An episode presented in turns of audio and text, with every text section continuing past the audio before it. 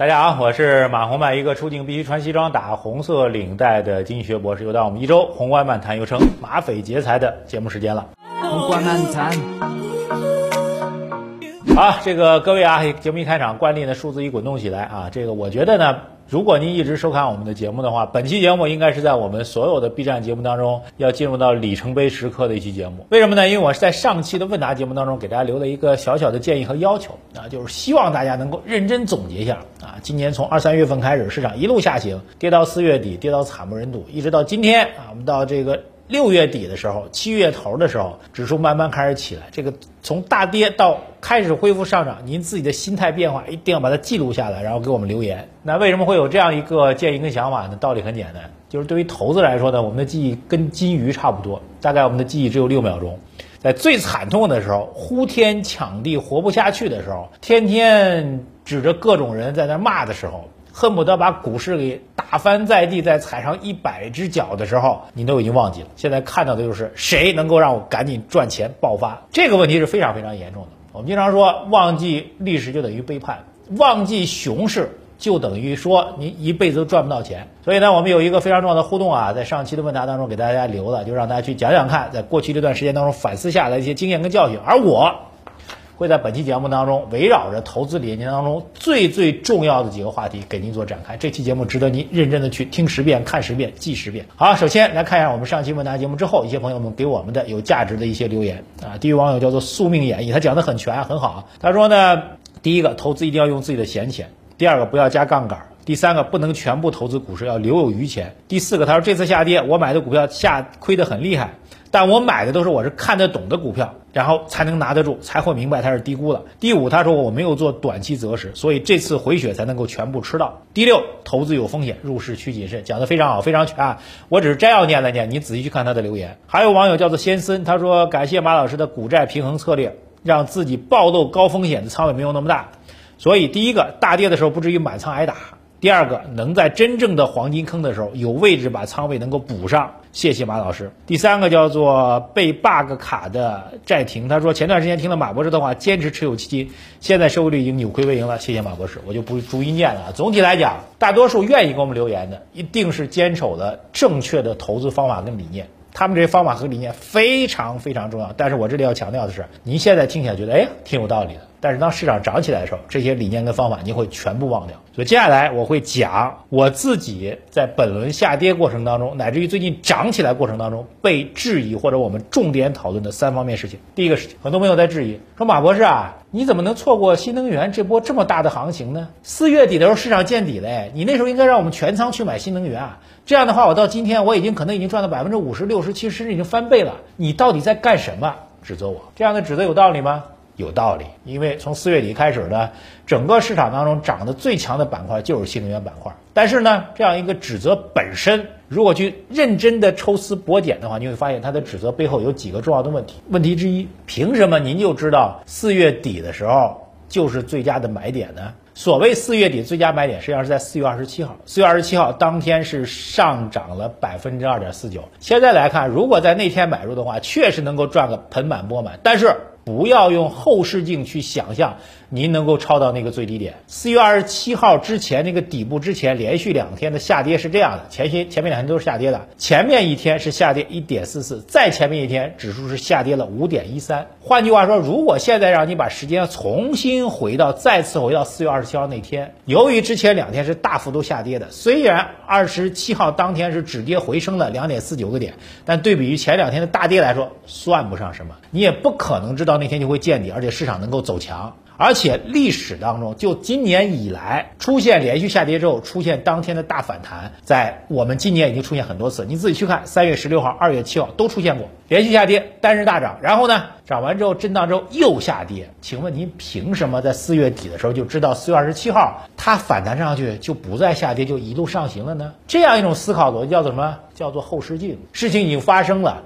我回过去看，我觉得那个位置应该买，你为什么没告诉我呢？这是你的错。但其实呢，是我们高估了我们能力，没有人能够在那一天做出这样准确的判断，这是第一个错误。第二错误呢，就围绕着这次大跌新能源这事情。第二错误呢，很多人说啊，这个到了下跌的时候呢，我其实如果不是马博士，你那时候跟我们说新能源估值偏高，我就已经把它给买入了。这句话其实有很大的错误。首先来讲，站在我们的投资理念和逻辑当中，到今天为止，我依然认为四月底时候的新能源估值偏高。如果它能更便宜点，我们会更加开心的等到那个买点。但是没有给到我们，我们会放弃，我们没觉得有什么遗憾。但是您说以此来怪我们的话，这就出现重大的错误。这个错误在什么地方呢？您的想法就是，假如我没有说，您可能就在四月底已经买入了，甚至您当时已经动过买入的念头了。您知道这是一个什么？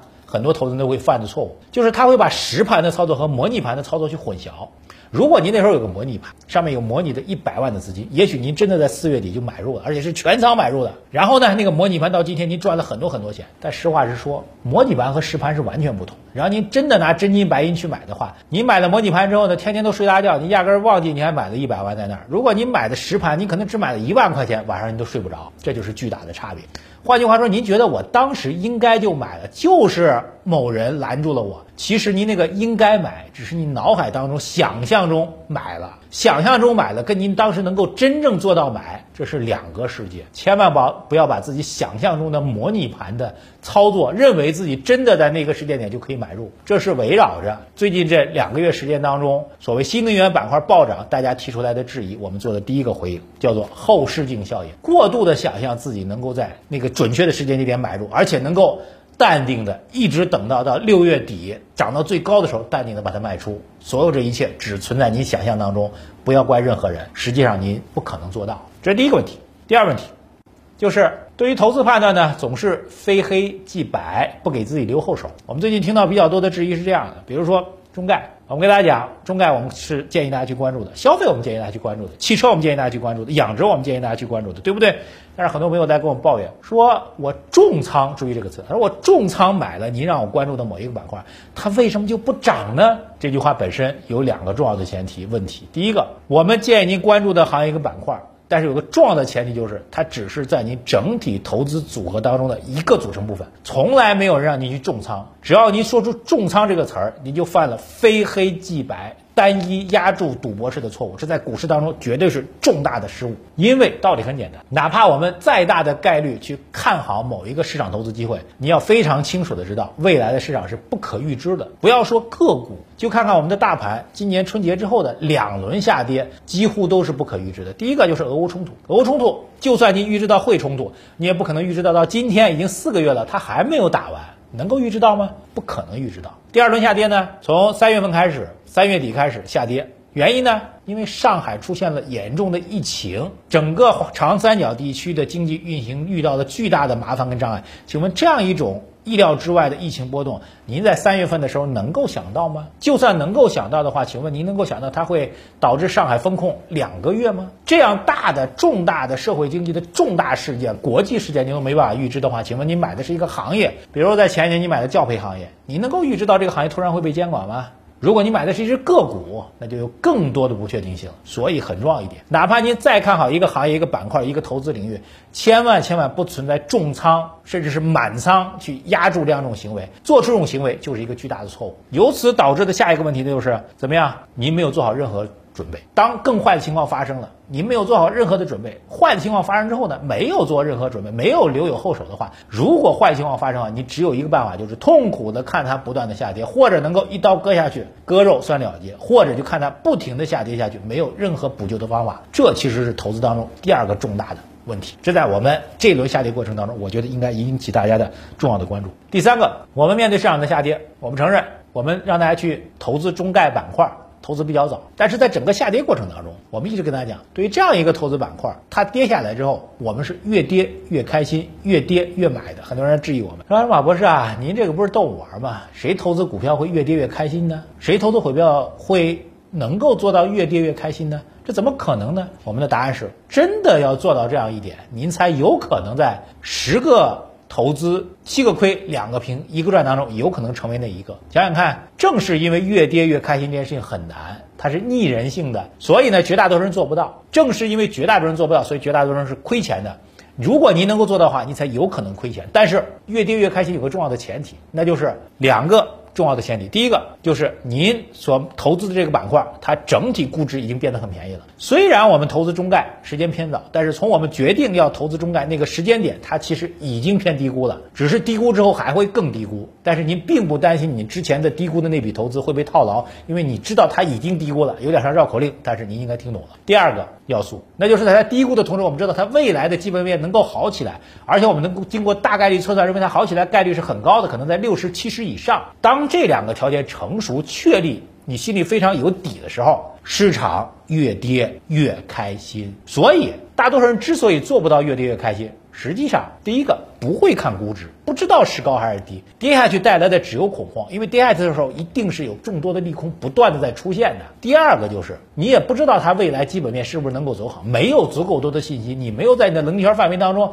没有读懂它，对这公司你没有期待。虽然你天天在玩着微信。用着淘宝，但是你依然觉得这公司可能会完蛋了，整个中概的所有板块都可能会完完完蛋了，因为你没有信心。所以正是因为这两个要素不不成立在你那儿，所以你才会越跌越恐慌，而不是越跌越开心。而我们也并不是对所有的投资品种都能够做到越跌越开心，只有符合这两个非常重要的前提条件的投资品种，我们才能够做到越跌越开心。当然，除了这两个条件之外呢，还要再加一个条件，第三个条件叫什么？不要去。择时，具体原因，第一个问题你讲清楚了，希望您能够回去去看。所以呢，简单做一个总结，我们给您围绕本轮市场下跌，给您的第一个建议叫做，任何时候都要留好后手。